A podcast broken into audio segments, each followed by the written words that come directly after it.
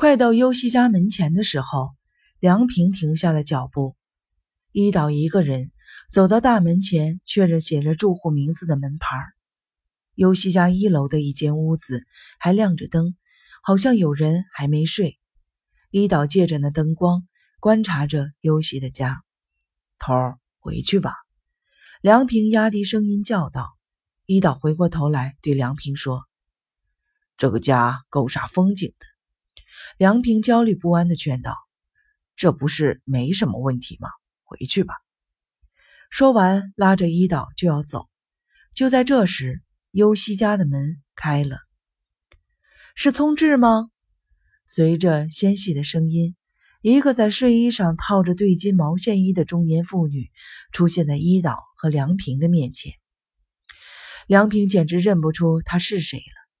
在梁平的记忆中，优希的母亲是一位冷漠、严肃而又高雅美丽的女性。为了追寻优希的影子，梁平到这附近来过很多次，但是没有正面见过优希的母亲。这次站在她的对面，是十七年前攀登灵峰以来的第一次。智穗被伊岛和梁平吓了一跳，慌忙关门。只留下一条门缝，警惕地说：“谁？”伊岛爽朗的笑了笑：“这么晚了，真对不起，我们不是坏人，是警察。”说着，从口袋里把证件掏了出来。智穗更加觉得奇怪了，他用怀疑的目光看着伊岛和他身后的梁平：“你们有什么事吗？”伊岛依然用爽快的口气问道。九板聪智是您的儿子吧？智穗马上变得惶恐不安起来。是的，怎么？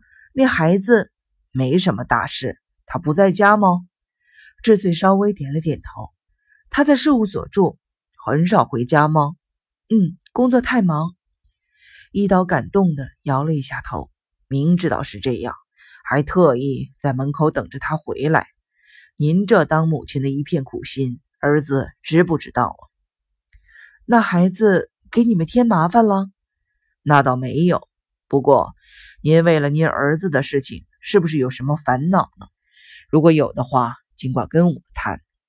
梁平实在是听不下去了，他以劝告的口气制止道：“头儿。”智穗的目光转向了梁平，梁平赶紧低下头说：“快回去吧，别给人家添乱了。”说着。正要往回走，正在这时，梁平背后传来了急促的跑步声和叫声。怎么了？怎么了？梁平的手脚顿时的僵住了，一动都不能动了。尤西从他身后插了过来，站在了智穗和伊岛之间。这么晚了，你们要干什么吗？我们犯什么罪了？伊岛一时间不知道该说什么才好。没有，没有那个意思。一定是有什么急事吧？不是为了聪智？尤西的视线转向了梁平，梁平微微的摇了摇头，想说话，但什么也没有说出来。伊岛强装着笑脸：“不是，不是，对不起，真的没有什么事，是吧？”他回过头来看了看梁平，到底是怎么回事？尤西看着伊岛，又看了看梁平，更加严厉的说。既然没有什么事，警察就不应该在这么晚到我们家来。那倒是，伊岛一时语塞，挠了挠头皮，又说：“今天晚上我不是作为一个警察，而是作为一个普通人前来拜访的。我担心没有这么晚到别人家来的普通人。别瞒着了，有什么事？你们对我母亲说什么来着？”在怒气冲冲的优西面前。伊岛微微的低头鞠了一躬。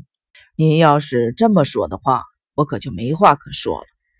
聪之君怎么样？身体还好吧？梁平实在受不了了，对优希和智穗说：“这么晚打搅了你们，实在对不起。”梁平虽然面向他们，但是谁都不敢正视。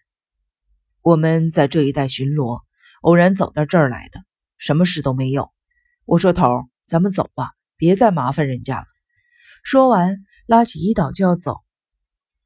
等等，这小伙子我好像在哪儿见过。智穗对梁平说。梁平心里一阵的慌乱，正要摇头否定，一岛点着头说话了：“哦，有可能，有可能呢。”一岛看看梁平，又看看尤西，对智穗说：“这小伙子和你女儿好像是从小学时代就认识，你以前大概是见过他吧？”为了使变得尴尬的气氛缓和下来，一岛故意用明快的口吻说：“是吗？”